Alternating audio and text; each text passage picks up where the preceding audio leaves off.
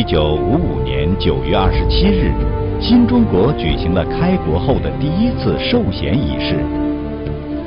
在这次授衔仪式中，共有一千零四十名中国人民解放军指挥员被授予将军军衔，其中作为唯一的女性，李珍被授予少将军衔，而她的丈夫甘四旗同时被授予上将军衔。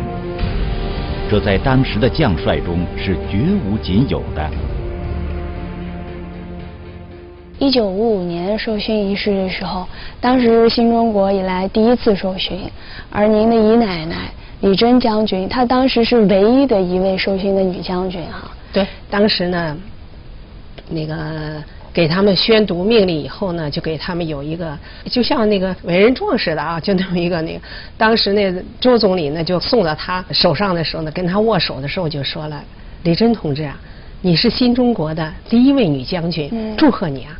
所以当时我姨奶奶听了以后特别特别激动，她呢含着眼泪吧就说：“感谢党，感谢党，也说不出别的了，就反正一直特别高兴。”那个然后下午五点钟的时候吧，就在怀仁堂那个礼堂里边就举行呢授衔。轮到那个我姨奶奶的时候吧，那个周总理呢还专门给那个摄影师呢侯波说了一下：“你一定把镜镜头呢对准。”主席给李珍将军握手的时候，一定要给他对准镜头拍一下这个珍贵的照片。其实那一天家里头是双喜临门的。对，嗯，因为我的姨爷爷甘思齐他是授予了上将军衔，那么我姨奶奶是授予少将军衔，嗯，所以这个呢是第一对夫妻将军，嗯，呃，大家都称为是双子将。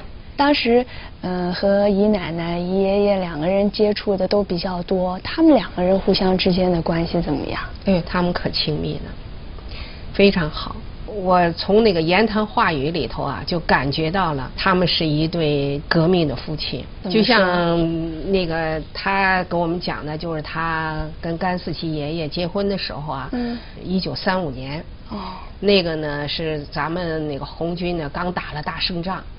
是在湖南永顺县塔窝镇啊，在那个地方呢，正好是三五年元旦的时候，都是他那些老战友啊，就是有那个关向英啊、任弼时啊、贺龙啊啊，这个王震呐，反正这些老战友吧。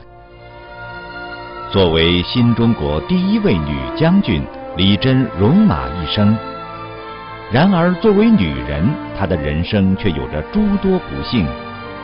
在她与甘四旗这段幸福缘分来临之前，她还经历了两次结婚、两次离婚，在那个动荡的战争年代，饱尝了婚姻与爱情的甜酸苦辣。一九零八年，李珍出生在湖南省浏阳县一个贫困农家，目不识丁的父母并没有给他取大名，只给他取了一个农村女孩常用的小名。蛋娃子。一九一三年，刚刚六岁的蛋娃子被母亲送到一户人家，从此开始了痛苦的童养媳生活。他可能看到你们的时候，会联想到自己这个年轻的时候，甚至于孩童的时候的那段经历。他会避忌吗？他不，他的有时候跟我们也讲，我姨奶奶她六岁。去到一个姓古的家里头当童养媳，那么点儿的孩子，说老实话，现在我们六岁的孩子还是在妈妈怀里撒娇呢啊。那么他那个时候呢，已经要做饭、砍柴、挑水、喂猪，可以说呢，把一切家务活都得担在自己幼小的肩膀上，所以稍微做的不如意就得挨打，而且那个时候都得到山上去砍柴呀。我的姨奶奶非常的孝顺，她都砍两捆柴，一捆给婆婆家，一捆给妈妈家。啊，她从小就是那么孝顺的一个孩子，所以他比别人干的活都要多。但是当时他自己的生活却非常苦。啊，非常苦。嗯，苦到一个什么程度？有一次，那个他那个呃砍柴吧，正好遇上下雨了。下雨以后呢，就是非常的那泥泞啊。尤其是背上柴火以后再往家走的话，本身他自己都就是成了落汤鸡一样的。那么赶回来呢，那就还没有洗那个，就是嗯家里人呢什么婆婆了、公公了、呃七大姑八大姨的他们的一些衣服，她都得洗啊。嗯。结果赶上连雨天吧，就没洗出来，衣服没干，他们没得换的。结果他们过婆婆过来呢，就要打她，就说你偷懒了。嗯。啊，打的她就是嗯特别的生气。另外呢，还不给饭吃啊。呃，平常的时候她是不能够跟那个家里人一起吃饭的啊。他虽然给他们做好了饭，但是呢，必须是得等他们都吃完了以后。他才能够剩下多少，他吃多少，是这个样子的。嗯。所以当时他就非常气愤，就打得他遍体鳞伤的时候，他就跑出去。当时他就想跳到那个门前的那个小荷塘里去。嗯。幸亏呢有一个婆婆把他抓住了。他说：“大娃子呀，不要这样，不要走这条路。我们童养媳就是这个命。我不是童养媳吗？我现在六十多岁了，我仍然要这样干呢。”他说：“你不要想不开。”但是从那个时候起。我姨奶就觉得，我们女人为什么这么苦的命？我总有一天我要我要我要走出去，啊，我我绝不甘心这样。一九二四年正月，十六岁的李珍与丈夫举行了旧式婚礼，正式开始了她的第一段婚姻生活。然而，这段酝酿了整整十年的婚姻，并没有给李珍带来幸福。这也逐渐让李珍萌发了逃出这段婚姻的想法，所以他就想过要逃跑。那他想过，嗯，他本来想着想到那个镇上啊做女工，他觉得做女工的话，最起码我能够吃饱饭呢，我我我自己挣钱呢，我可以养活自己啊。但是呢，她婆婆也不允许，她说你要是出去，我就打断你的腿。嗯，所以一刻都不让他走。后来呢，听那个在永和镇的开娃子。啊，就是他的大姐姐啊，大姐开娃子说呢，说镇上呢，嗯，现在正在闹红呢。嗯，他说什么叫闹红啊？就是闹革命。他说革命是什么呀？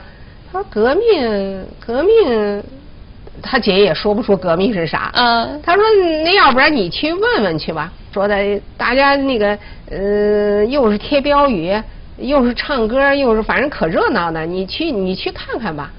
结果后来他就趁那个砍柴的机会呢，就溜出去了。到镇上一看呢，哎呦，把他吸引住了。嗯。他就问人家，他说什么叫革命啊？后来当时呢，有一个女同志就跟他讲，革命就是让我们穷人能够过上好日子，让你就比如像你这样童养媳的吧，将来不再受人家欺负，咱们呢有饭吃，有衣穿。他说：“哎，那这是好事儿。”他说：“那我也得革命 啊！”他说：“我现在我就也吃不饱，也穿不暖，而且成天挨打，身上青一块紫一块的啊！”他说：“这种日子我不能过。”一九二六年，不甘心听从命运安排的蛋娃子，在大革命的洪流中剪掉了辫子，参加了湖南浏阳当地的妇女协会。在学习和闹革命的过程中，年仅十九岁的蛋娃子第一次见到了时任中共浏阳区委书记的张启龙。在当时蛋娃子的眼中，张启龙不仅是一位知识渊博的大哥，更因为他，蛋娃子有了真正属于自己的名字——李珍。张启龙当时呢是师范学校的一个学生，参加了学生运动以后，所以人家就懂得革命道理比较多吧哈，给他们上课，给他们讲啊，所以他慢慢的懂得了哦，革命就是自己要解放自己，我们穷苦人民呢，将来呢能够过点好日子，所以在这种情况下呢，他说那我也就参加革命，他就。提着一个小篮子，然后呢就给他们发传单、刷标语，嗯啊，反正也他也跟着人家，人家说革命是什么，他也就跟着那那讲呗哈。这慢慢慢慢，他对这个革命呢就理解的越来越深了。后来他还给别人讲课的时候在讲，他说刚开始的时候，我参加革命的时候，我也有一种复仇心理，那意思就是说的，嗯，你们压迫我，我得起来，我革命了以后，我我就得革你们的命。啊，我也让你们不好受，但是后来我进入革命队伍以后，我就感觉到不是这么简单的。它主要的呢是让更多的劳苦大众都能够过好的日子。它不是一个简单的啊，就是好像报复，哎，而是一个解放大家，让大家共同过上好日子。认识就越来越哎，越来深刻了越深刻了啊。所以这些呢，就是跟那个呃张启龙啊，就是他们的启蒙教育呢非常有关的。嗯而且当时呢，就是他们给他登记的时候，人就问他说的你叫什么名字啊？他说我叫蛋娃子。他说蛋娃子，你姓什么呀？他说我姓李。那你姓李怎么叫蛋娃子？他说我出生的时候，呃，就太阳出生的，我爸就叫我蛋娃子。他说那这是小名儿，你得有个大名儿。他说那我没有。后来人家张启龙给他起了一个名字，啊叫李真。他说你姓李，贞呢就是贞洁的贞，那么就是对革命忠贞。所以这个名字，你看怎么样？他说那好，他说我就叫李真。所以呢，第一次有了自己的名字李真。有了自己的名字，李真更加积极的投身革命。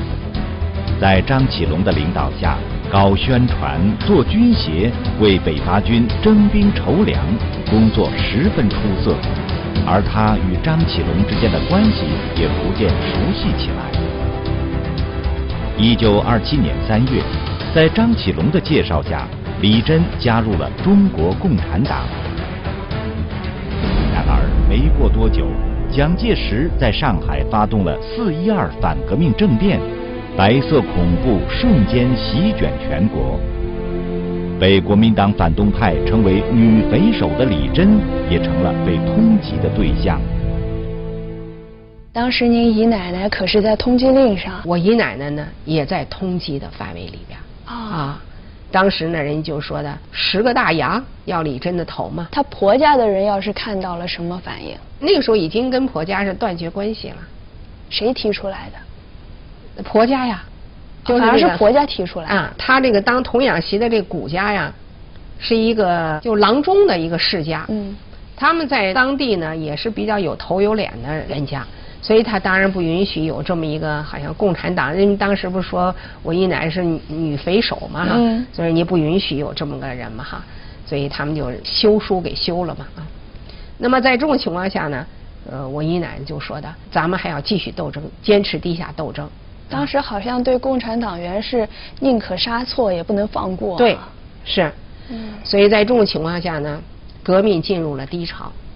但是呢，我姨奶奶呢非常的坚定，她说我认准了这条道必须要走到底。当时呢，她开始先躲避了一下，有一天呢，她就扮成一个卖花生的小女孩，拿着个篮子，然后呢就回到了自己的家里头，然后母就亲当时什么反应？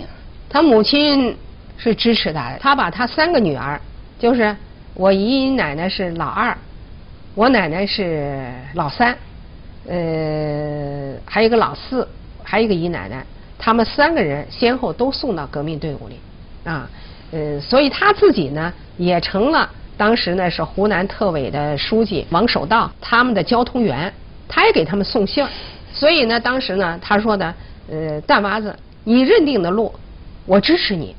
他说，但是你得赶快离开，要不然的话呢，人家会来抓你的。嗯所以我姨奶呢就装扮成那个卖花生的姑娘以后呢，然后就去又又找其他的隐藏起来的共产党员。当时呢，一共找到四个人，啊他们呢那几个都是男士。后来他们就嗯一致呢都是觉得，虽然是白色恐怖时期，我们还坚信党啊，我们还坚信这个事业。所以呢，他们就成立了第一个湖南浏阳永和市的地下党支部，一致呢推举我姨奶奶呢当党支部书记。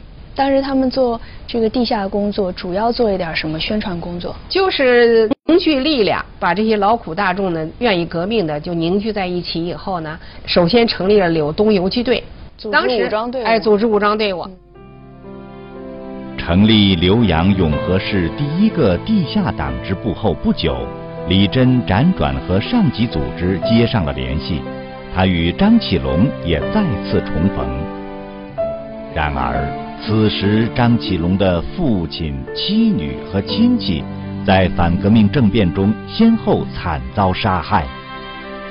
得知此事后的李珍便开始悄悄地为张启龙送去热饭热菜，帮他缝洗衣服。渐渐的，张启龙与李珍之间互相的感情也慢慢开始发生变化。不久之后，张启龙在一次外出任务中不幸被捕，也正是之后的营救行动，开启了李珍的第二段感情。当时呢，就是那个张启龙同志呢，就被敌人抓起来以后呢，就是我姨奶就特别着急呀，所以跟王守道特委书记就说的，咱们得营救啊。但是呢，说怎么营救？因为张启龙呢是通缉令里头的主犯，那抓着以后就要砍头的呀。所以在这种情况下呢，我姨奶呢就跟另外一个游击队员呢乔装打扮以后呢潜入。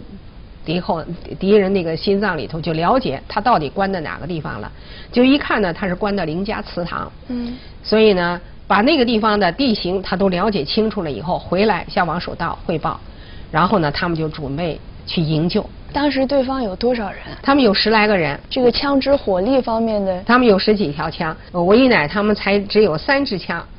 就在那种情况下，他发明的不是那个，就是洋油桶里头放鞭炮嘛，人家以为是有机关枪的嘛，结果把张启龙呢给救出来，营救出来，而且呢还还夺了人家呃几条枪。当时回来之后，这个张启龙同志什么反应？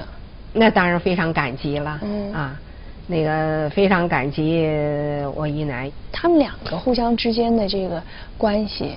是不是通过这件事情有了一个新的变化？呃，我李珍奶奶呢，她参加革命的，可以说，呃，懂得革命道理的这个是张启龙爷爷呢给她的启迪。另外一个呢，他又看到他组织能力那么强，工作那么好，所以呢，总是他的一个楷模。张爷爷呢，他是一九零零年生人，比我奶奶大八岁，所以这个另外他又读过书嘛，啊，所以他非常的敬佩他。从敬佩的心理，然后呢，慢慢产生一种爱慕嘛哈。另外呢，张启龙爷爷呢也非常的欣赏我姨奶，因为当时他梳的短短的头发，人家一看他那样就像个假小子似的啊。反正天不怕地不怕，干什么事儿特别的果断，从来没有说犹豫过，所以也非常的欣赏他。反正两个人都是互相欣赏。虽然彼此对对方都有爱慕之情，但是在那个战火纷飞的岁月。李珍和张启龙都没有机会向对方表达心意，只能将这份爱慕之情藏在心底，而一次上级派遣的特殊任务，却无意间成了他们的媒人。后来怎么会走到一起了？呃，有一次呢，是为了呃打下这个是哪个联防团的这个这个势力还是比较大的。但是他们当时的枪支弹药是比较少的，怎么把这个枪给带过去？因为敌人严查的非常厉害啊。在这种情况下，有张启龙他们提出来呢，不行，我们扮成小商小贩，弄成布匹，把枪支裹在布匹里头弄。但是后来呢，王守道看了一眼我姨奶奶李珍，说：“嘿，我想了一个主意，主意就在李珍嗯同志身上。”后来我姨奶说什么意思啊？她说咱们你扮一回新娘吧。我姨奶一下就领会了。她说对了，咱们假装娶新娘子，她就扮成新娘。啊，但她说那新郎是谁呀？说新郎那就张启龙吧，你当新郎。这样的话呢，就是说呃扮成那个假扮呃。迎娶迎娶哎新娘，然后那个枪支呢都在轿子里头，其他的游击队员呢都扮成呢就是迎亲送送嫁的这些亲那个亲属们，嗯，吹吹打打这么弄的，所以别人呢一一般的在老家来讲，就迎迎亲的这个一般人都不会盘查，嗯，所以这样呢就游击队员们顺利的就到达那个团防军所在地啊。然后到了门口的时候，他们有些那团防军还在那，哎呀，这是哪家的姑娘结婚呢？还在那问呢。他们就故意在门口吹吹打打，看好地形了以后，然后一下子都冲出来，拿上枪以后一打，一举把他给端了啊！所以这个呢也是传为佳话。